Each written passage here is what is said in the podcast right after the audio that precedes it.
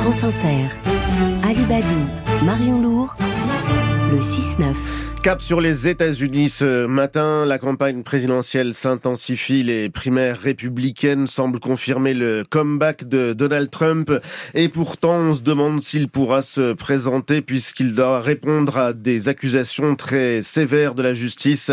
Joe Biden, lui, doit se justifier sur son état mental et physique. C'était encore le cas cette nuit. Tous les coups sont permis dans cette pré-campagne et une question, la démocratie américaine est-elle malade? Intervenez, chers auditeurs, au 01 45 24 7000 ou sur l'application France Inter. Deux invités dans le grand entretien avec Marion Lourd. Nous recevrons Célia Belin et Roger Cohen. Bonjour à tous les deux. Bonjour. Bonjour. Célia Belin, vous êtes politologue, spécialiste des États-Unis, autrice des démocrates en Amérique. L'heure des choix face à Trump, c'était en 2020 et le livre reste d'actualité. Vous dirigez le bureau français de l'ECFR qui est un think tank. Roger Cohen, vous êtes le chef du bureau du New York Times à Paris. Commençons par cette scène ahurissante qui a eu lieu dans la nuit. Conférence de presse du président américain pour se justifier, pour se justifier publiquement de sa mémoire, de sa bonne mémoire. My memory is fine. Traduction Roger Cohen, ma mémoire va Mm, bien. Marche très bien, oui. C'est ahurissant de le voir se justifier parce qu'il devait répondre euh, donc à, à des conclusions d'un rapport de près de 400 pages dans lesquelles euh, il était mis en cause et où on pointait du doigt, un procureur spécial pointait du doigt un homme âgé avec une mauvaise mémoire. Très étonnante euh, scène. Comment est-ce qu'on peut l'interpréter? C'est quelque chose qui serait impensable de ce côté-ci de l'Amérique, Roger Cohen. Ben, ce rapport, finalement, a été un cadeau pour Donald Trump parce que l'avocat qui était chargé de faire ce rapport, tout en exonérant Robert en gros le président euh, sur le fond, a, a déclaré que, en gros, le président Biden, c'est un vieux, c'est un homme affaibli, dont la mémoire ne fonctionne pas très bien. Et ce qui a surtout énervé le président, c'est quand il a dit que le président ne se rappelait même pas de quand son fils Beau est mort. Il est mort en 2015. Et ça a rendu le président Biden, on l'a vu hier soir, il était fou furieux. Il était en colère. Célia Belin, comment est-ce que vous avez interprété euh, ce moment-là? Le rapport l'accuse même de ne plus se souvenir du moment où il était vice-président. Il faut comprendre que ça arrive dans le contexte euh, d'une série de sondages euh, assez, enfin très négatifs euh, depuis euh, pour pour Joe Biden. Ça a commencé à peu près en octobre-novembre dernier avec une série de sondages du New York Times qui le montraient très en recul euh, dans un certain nombre euh, d'États bascules, ces États qui vont peut-être faire la différence. Swing States. les swing states et, euh, et, et pendant ce temps-là, on a un Donald Trump qui euh, en train de, de gagner triomphalement ses primaires, donc qui n'est pas menacé euh, de ce côté-là. Et donc c'est cette dynamique-là qui, dans lequel ce rapport vient s'insérer, alors même qu'il est, comme l'a rappelé euh, Roger Cohen, exonéré, parce que ce dont ce qu'on lui reprochait, c'est d'avoir euh, mal euh, classifié, enfin d'avoir euh, euh, euh, déplacé des, des documents classifiés comme ce qu'avait fait aussi Donald Porté chez Trump lui, en gros. chez lui, en gros, dans son oui. garage, il y a des boîtes euh, qui étaient utilisées avec des documents qui étaient utilisés notamment pour écrire sa biographie. Mais euh, en gros, on l'exonère, on dit que c'est pas c'est pas grand chose, mais dans le même temps, on le dit, en gros, c'est papy gâteux, et ça, c'est absolument terrible. Ça vient à un très mauvais moment pour euh, pour Joe Biden. Et Roger Cohen, est-ce que vraiment ça peut avoir une influence, ça, ces questions sur la mémoire de Joe Biden, qui a encore fait des confusions cette nuit? Il a confondu euh, le président mexicain avec euh, le président Oui, égyptien. Il a dit que le président mexicain bloquait Gaza. Il voulait dire le président Égyptien. Et, et est-ce que, égyptien. est-ce que ça a une influence sur ça les n'aidait électeurs? pas, disons. Bah oui, ça, c'est important dans le sens que une accusation fondamentale de- du Parti républicain et une inquiétude du public américain en général, c'est justement le fait que le président Biden a 81 Un an. ans et euh, est-ce qu'il est en mesure euh, d'avoir euh, peut-être le job le plus dur qui existe? Il faut se rappeler que les âges combinés du président Macron et du premier ministre Attal ensemble, c'est moins que l'âge de, de Joe Biden. Donc, euh, à un certain niveau, oui, c'est inquiétant, et ce qui vient d'arriver n'aide pas le président. Et, et Célia Belin, on a entendu une question d'un journaliste dans la conférence, d'une journaliste dans la conférence de presse cette nuit qui disait Why does it have to be you now? Pourquoi est-ce que ça, ça mm. doit être vous? Est-ce que vraiment le Parti démocrate en fait n'a pas d'alternative?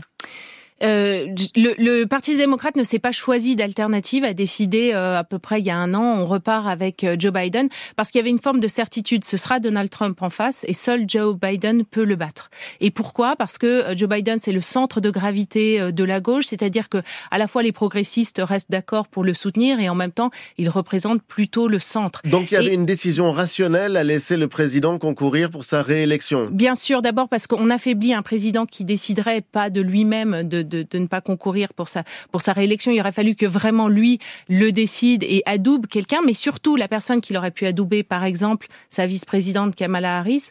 On sait qu'elle n'était pas suffisamment populaire, pas suffisamment solide, mais je crois surtout que c'est la problématique du centre de gravité, c'est-à-dire que personne n'est aussi, et oh, je crois encore maintenant, euh, capable de représenter cette grande coalition, mais les démocrates sont très déprimés par le fait que ce qu'ils croient être un choix rationnel, finalement assez logique, est très, est très risqué du fait de cet âge, du fait de, de ce potentiel déclin.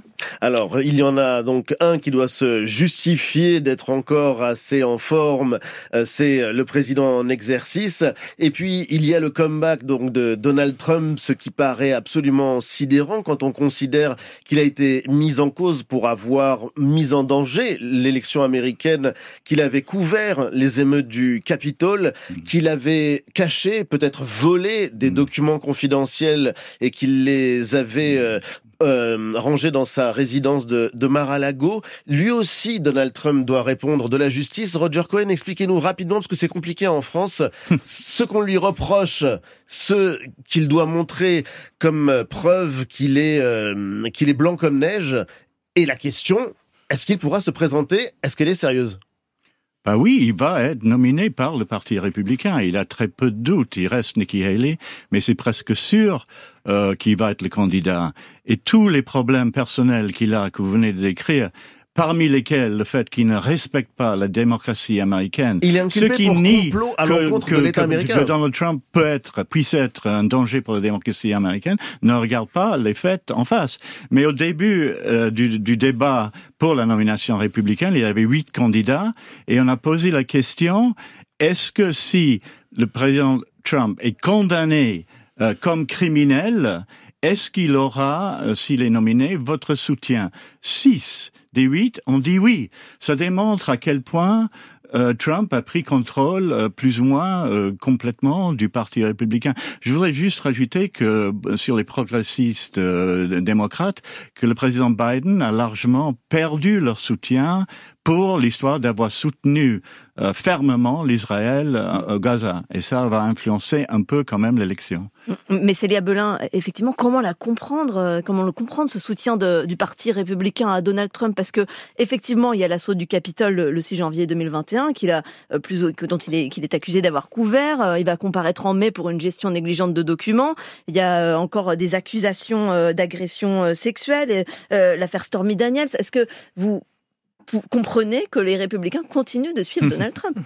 Alors euh, déjà, il y a euh, une problématique, c'est que les républicains, les soutiens de Donald Trump, rejettent toutes ces accusations et considèrent qu'on est là face à un complot. En fait, de la euh, justice, de la justice, tout simplement. Et alors, il y a beau avoir quatre affaires maintenant, puisqu'il y a l'affaire des documents, il y a l'affaire de l'insurrection du 6 janvier, il y a l'affaire de, de, de, Stormy Daniels, il y a, tout, il y a toutes sortes de choses. Mais ils considèrent que c'est une, ils accusent en fait le président Biden et le département de la justice d'instrumentaliser la justice pour mettre l'opposant politique euh, Donald Trump en prison avant l'échéance. Et donc, c'est eux, euh, la démocratie est au cœur de cette campagne. Les deux adversaires politiques s'accusent l'un l'autre de vouloir euh, corrompre la démocratie. Mais pourquoi est-ce que les républicains continuent de soutenir Donald Trump? Mm. Parce que c'est lui. Parce que ce dont on se rend compte, c'est que son idéologie a, avancé. America First, il a fait plein de, de bébés qui ne gagnent pas forcément individuellement parce que c'est des candidats excessifs.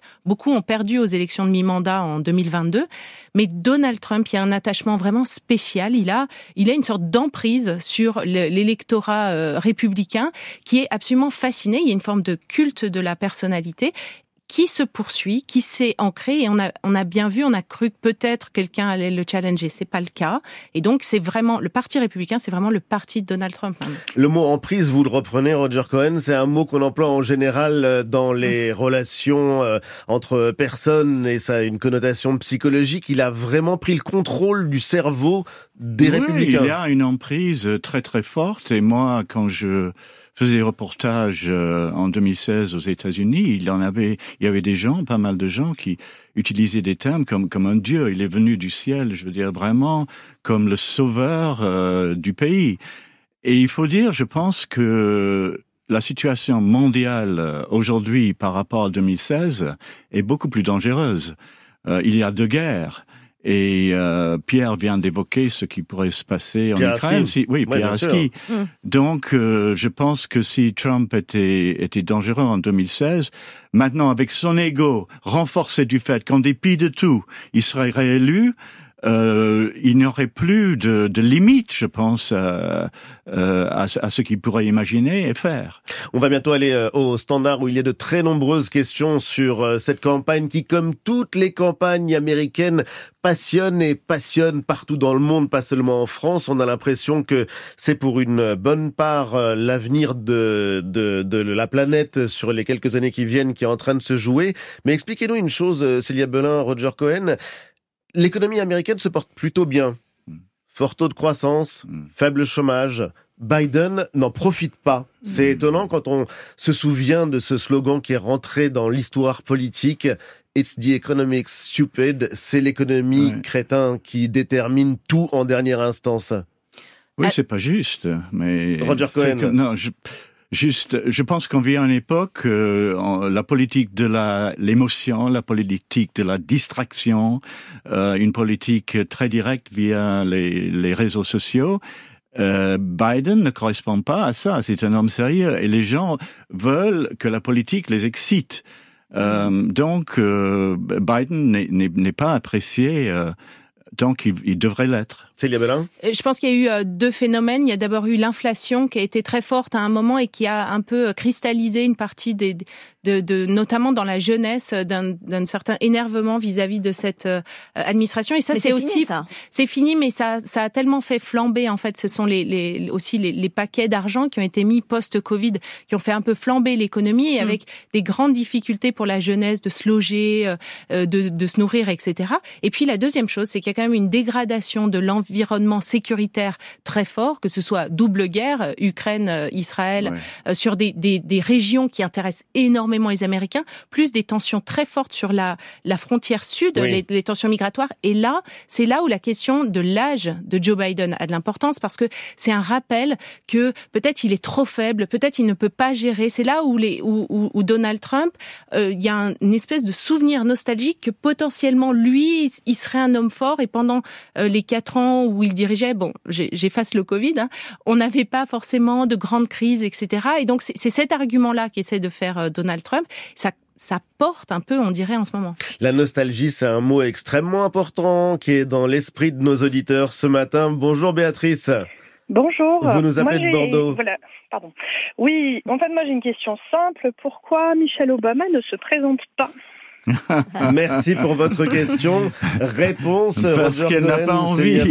Elle n'a pas envie. Elle n'a pas envie. Elle a vu euh, ce que c'est d'être président euh, des États-Unis et je pense que elle veut pas rentrer dans cette arène-là. Pour le moment, il y a euh, une espèce d'appréciation d'elle qui est très très forte. Elle veut pas que ce soit. Célia Belin.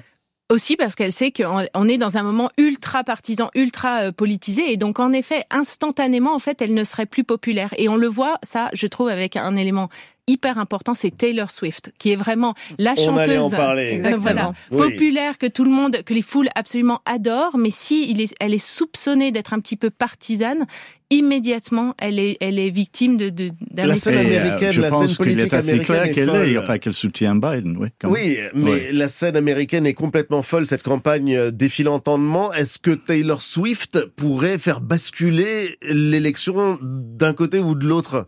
Vous y croyez? Basculer, je ne sais pas, mais influencer, oui, certainement, absolument. Elle va, elle va l'influencer. Mm. Celui qui va l'influencer, euh, Marion, c'est 44. le 44e président des États-Unis, Barack Obama, qui a soutenu Joe Biden. Lui aussi, on se demande où il a disparu et pourquoi il ne s'implique pas davantage euh, dans la vie politique. Certains souhaiteraient qu'il se représente. Personnellement, j'ai été assez déçu, je dois dire, par ce que Barack Obama a fait depuis sa présidence. Il se présente souvent avec euh, avec des gens très très riches, euh, Richard Branson et d'autres. et fondateur de Virgin. Oui, voilà. Et donc, je pense qu'il aurait pu faire plus. Enfin, quel, est le, quel est un des problèmes qui a, qui a fait en sorte que, que Donald Trump émerge? C'est justement euh, l'inégalité euh, presque grotesque actuellement aux États-Unis. Pas, pas, seulement aux États-Unis, mais un peu partout dans le monde. Et il faut comprendre que Trump fait partie de quelque chose de plus de plus large. On a vu un peu partout en France aussi euh, le nationalisme, euh, émerger, enfin les, sentiments contre les immigrés, et, immigrants, etc. Donc ça fait partie d'un phénomène, euh, une réaction à la globalisation. Mmh. Célia Belin, on parlait tout à l'heure aussi de l'aspect international des choses et du besoin d'une figure forte face à ça. Euh, cette nuit, euh, la riposte d'Israël à Gaza a été excessive, c'est ce qu'a dit le président, le président mmh. Biden. Est-ce que cette critique d'Israël par son principal allié, c'est inédit de la part de la Maison Blanche? Et est-ce qu'il y a un calcul politique là-dessus ou est-ce que c'est une erreur en fait?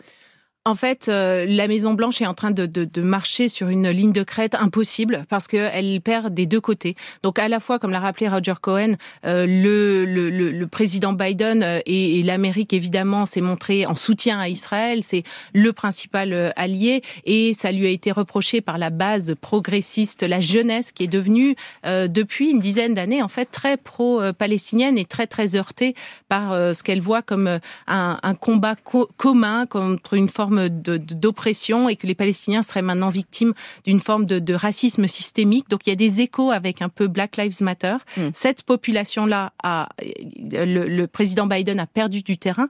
Mais de l'autre côté, il faut bien voir que euh, on lui a fait le reproche de pas être assez pro-israélien, de, de, justement d'avoir des atermoiements, de, non pas, il a, il a veillé à ne pas appeler à un cessez-le-feu, mais de, laisser entendre que peut-être ça allait un peu loin. Euh, on se souvient qu'il a fait des parallèles entre la réaction euh, des, des, Israéliens après le 7 octobre et euh, les, les, égarements des Américains après le 11 septembre. Mm. Et donc ça lui était aussi reproché de l'autre côté. Et donc euh, là, je crois qu'ils essayent avant tout de traiter la situation internationale pour ce qu'elle est, c'est-à-dire d'essayer de trouver quand même une sortie de crise, pas seulement la sortie politique, mais vraiment la sortie internationale. Mais Roger Cohen, il n'appelle pas, hein, c'est le feu ouvertement Joe Biden, mais malgré tout, on dit qu'il y a des tractations en coulisses. Oui, il augmente la critique d'Israël quand même et je dirais que auparavant, soutenir Israël en termes domestiques politiques américains, c'était, comme on dit en américain, un no-brainer. C'était évident mm. parce que on aurait le soutien, par exemple, en Floride.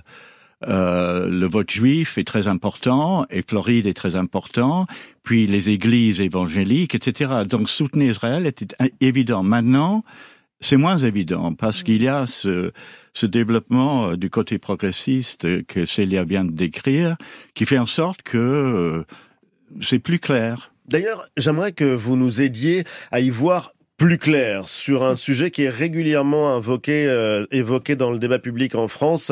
Les universités seraient gangrénées par le mouvement woke et des mouvements pro-palestiniens antisémites ce serait aussi le cas d'une partie importante de l'électorat démocrate. Est-ce qu'on peut mesurer l'ampleur de ce phénomène? Vu de France, beaucoup d'éditorialistes euh, avancent cet argument comme une évidence et comme un phénomène d'ampleur. Célia Belin. Alors c'est assez complexe, c'est difficile à traiter en 30 secondes euh, comme ça, mais Prenez le temps. ce qu'on a vu, c'est quand même qu'il y a eu une forme. Je, je, je fais le, le, lien avec le mouvement Black Lives Matter et l'espèce de prise de conscience euh, généralisée aux États-Unis qu'on a vu à partir de, des années de, de 2020, de la présence d'un racisme structurel dans la société, de ce que, des implications que, que ça, cela peut avoir, et en particulier au sein de la jeunesse, en particulier au sein de la jeunesse universitaire.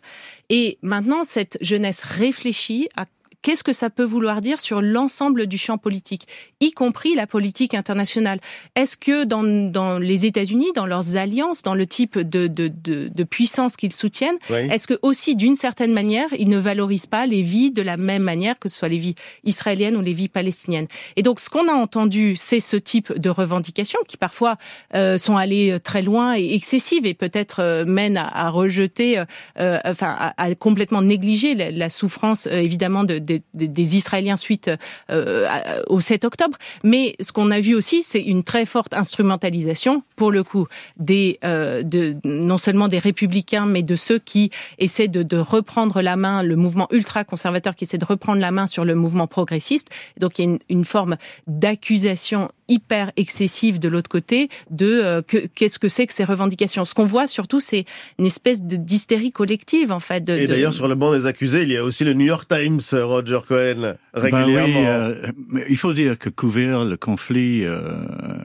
Israël-palestinien, euh, c'est très très difficile parce que chaque mot euh, a la capacité d'être euh, explosive. On parle de, je sais pas, de colonialisme ou quoi, quoi que ce soit. Donc c'est extrêmement difficile. Je dirais qu'aux États-Unis, il y a, une, on voit une réaction euh, contre ce, cette poussée pour la diversité euh, dans les universités et on voit pas où ça va euh, exactement. Les Français, je trouve parfois sur le wokisme, euh, en, en, en, lisant les principaux journaux français, on a l'impression que ce mouvement a complètement envahi les États-Unis, qu'il n'y a plus personne qui pense d'une façon indépendante. C'est quand même, euh, c'est quand même un peu exagéré. Donc euh, trouver une description juste de ce qui se passe, oui, il, il y a de ça, c'est sûr mais euh, c'est pas que c'est pas qu'il n'y a pas mille opinions aux États-Unis. Enfin, mm.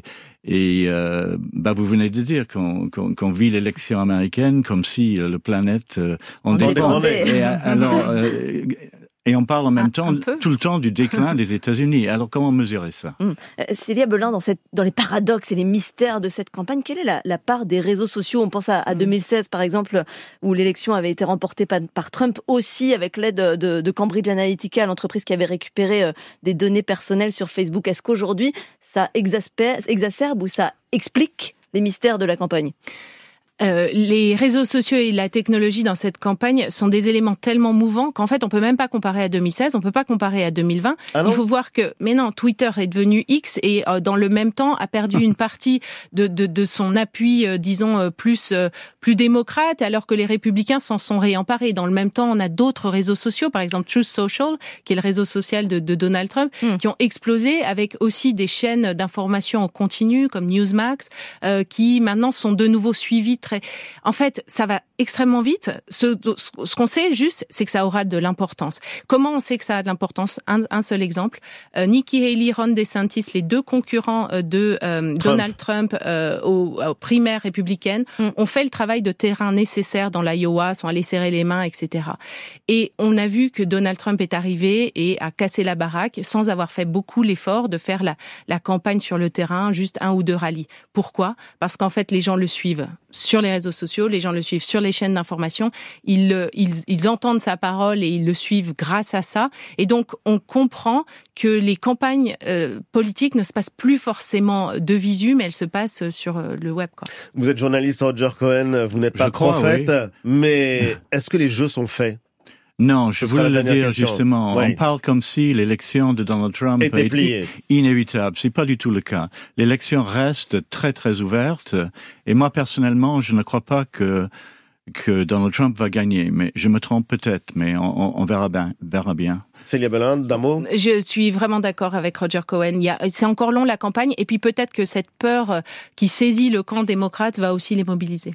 En tout cas, c'était passionnant de vous euh, entendre et de revenir euh, sur cette campagne folle. On peut employer ce mot bah de oui, Roger Cohen, Célia Belin Oui, folle. Folle. En tout cas, on n'a pas fini d'en parler. Merci à tous les deux.